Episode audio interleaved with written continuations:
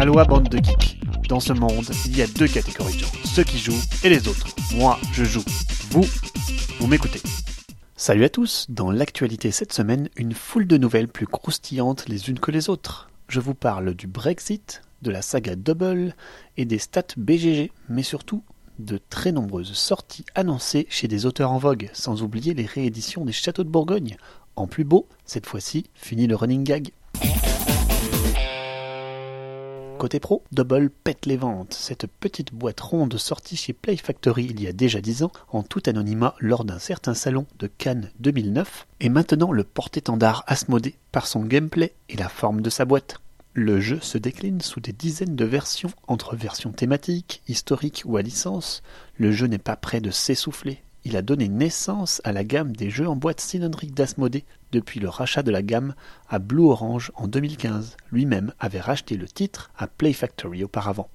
Vendu à plusieurs millions d'exemplaires, il tutoie les grands anciens, et c'est le signe que le jeu moderne a atteint son plein potentiel pour toucher le grand public aujourd'hui. Le Brexit commence à prendre une forme concrète. En effet, avec l'hypothèse du no deal qui se précise, c'est-à-dire aucun accord avec l'Union européenne, il y a de nombreuses raisons de craindre pour l'économie anglaise. Dans cette perspective, les autorités anglaises viennent de préparer les normes pour les objets importés en Angleterre. Fini le CE, bienvenue le UKCA pour UK Conformity Assessed. Si les biens déjà sur le marché fin mars pourront continuer à être achetés, tous ceux qui arriveront sur les étals à partir d'avril devront arborer ce symbole, jeu de société compris.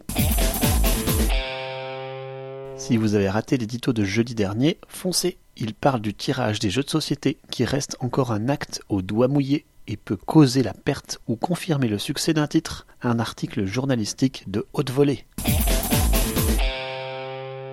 Voilà une grosse analyse sur le biais statistique de classement Board Game Geek. L'un des plus gros producteurs de données analytiques de Board Game Geek a retenu l'attention de Opinionated Gamers et tente d'apporter une explication aux tendances Board Game Geek.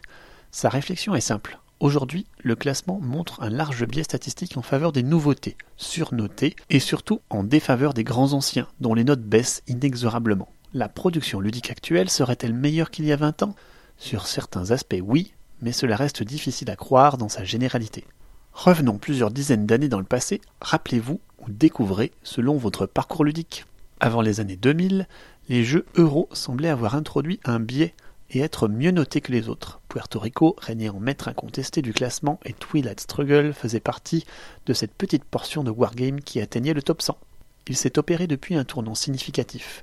Le jeu à l'américaine, Ameritrash, a connu une large montée en puissance jusqu'à aujourd'hui éclipsant le jeudi à l'allemande de plus en plus sous-noté.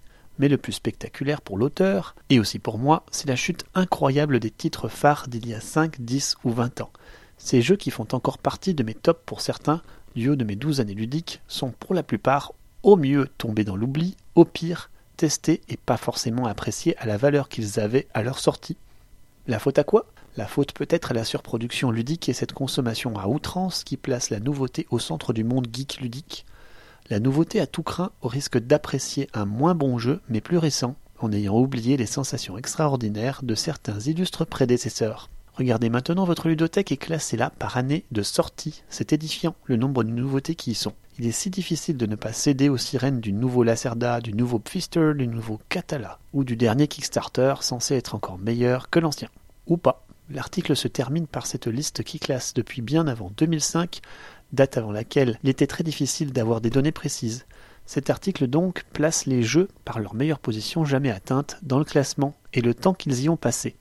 Et on y retrouve cette fois-ci un florilège beaucoup plus équitable en termes d'années de sortie. Mais avis même que de cette façon, le classement va se stabiliser car la production ludique, augmentant encore et encore, le classement varie tout azimut et le temps passé en pole position est réduit de manière mécanique. Dans cette liste, Puerto Rico, Agricola, Pandemic Legacy ou Gloomhaven se côtoient en numéro 1. On y voit aussi bien D-Maker, Zertz ou Tigré Euphrate que Sight, Great Western Trail ou le Septième Continent. S'il est impossible de classer les jeux objectivement, prenez un peu de temps pour regarder cette liste, car elle reflète un autre visage que celui du sacro-saint classement BGG actuel. Amateur de Discover Lands Unknown, FFG vient de rendre disponible de nouvelles règles pour jouer en coopération à ce jeu où chaque boîte est unique.